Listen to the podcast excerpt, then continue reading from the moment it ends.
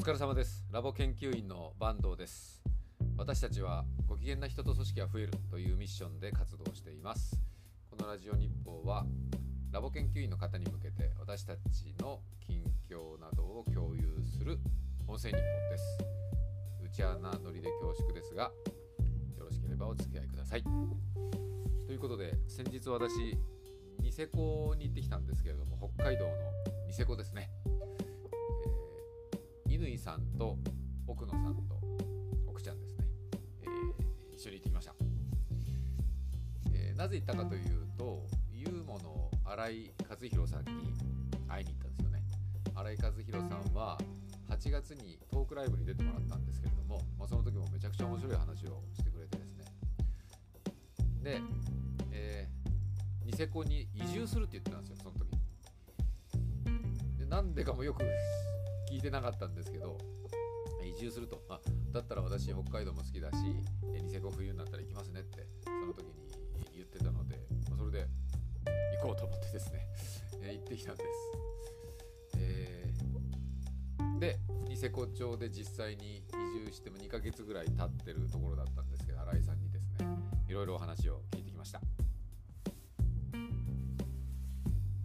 新井さんがなぜニセコ町に移住したかっていうことなんですけど、まあ、それを聞けたんですけど、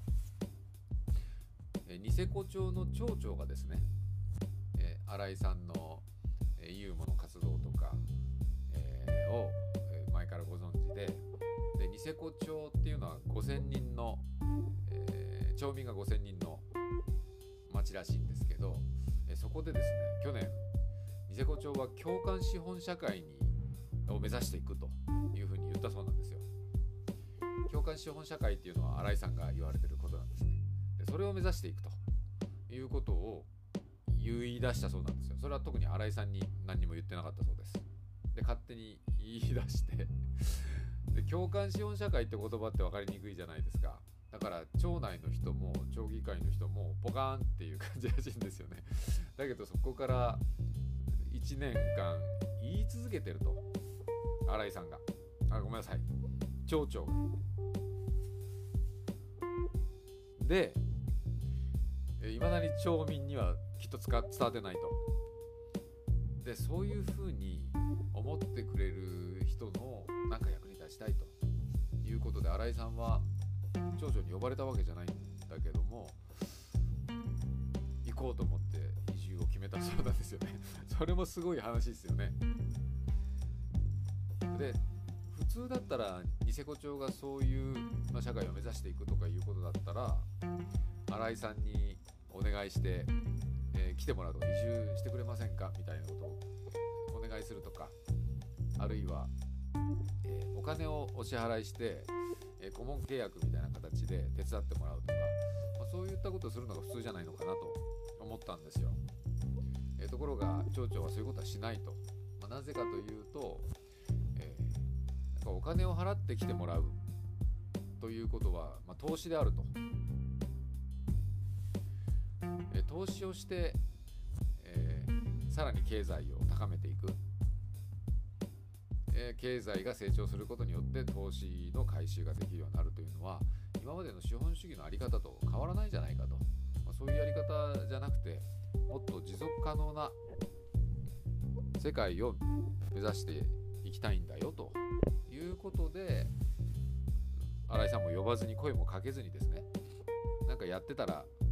えー、そのうち必要なものが集まってくるんじゃないか必要な人が集まってくるんじゃないかというふうに考えてきてで実際に新井さんが勝手にやってきたっていうことなんで まそれは面白すぎるなと思ったんですよね。ではニセコっていうのは皆さんご存知かもしれないですけど国内でも有数のスキーリゾートで、えー、で今高級ホテルもバンバン立っててですねってます、えー、冬になると外国人がめちゃくちゃ来るんですよ。外国人の街みたいな感じになります、えー、外国人だらけですね、えー、でそういう建設ラッシュみたいな感じにもなってるんですよね。で私ニセコというのはそういう感じでですね、えー、めっちゃ外貨を呼び込んで、え外国人を呼び込んで経済が盛り上がってるという印象だったんですけどもニセコ町もそうだと思ってたんですけどニセコ町はそうじゃないって言うんですよ。実際にそういったガンガン投資をしてるのは隣の倶知安町でニセコ町は全然違うそうなんですよ。そういうところに加担してないということは初めて私も聞きました。なのであそういう意味でそその話を聞くとですね非常に町長の発言なんかも合点がいったという感じです。で新井さんがニセコ町に行って何をしたいかっていうとユーモのニセコ版、え、ユーモニセコというのを作ってでそれを流通させるようにしていきたいんだと、まあ、それでニセコ町内だけで使える通貨として開発してでニセコ町にお金が落ちるようにしていきたいんだとニセコ町内の経済圏を作りたいんだというふうに言ってるんですよね。えー、例えば、まあ、商店、えー、とか商売をされてる方たちが方たち、まあ、そこの店でニセコユーモが使えるようになると。でもニセコユーモっていうのはニセコ町内でしか使えないと。そして3ヶ月で有効期限が切れちゃうと。溶けちゃうお金なんですよね。でそういうように設計すると。まあ、そうすると、えー、もう溶けちゃうぐらいだったらどんどん使おうということでぐるぐるお金が回るんですけど、えー、その加盟店が、え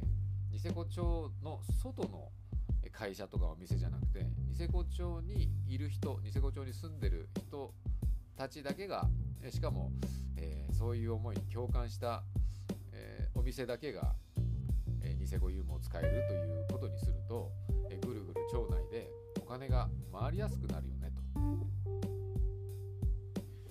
いやそれはすごい面白いなと。ニセコリゾートはそこでお金がたくさん落ちてると思うんですけれども大半は道外の企業の経営だと思うので道外にお金がいっちゃってると思うんですよね。だからその町にも、えー、北海道にもあんまりお金が落ちてないんじゃないかなと思います。でもニセコ町で、えー、ユーモを作ればそういった、えー、ことではなくて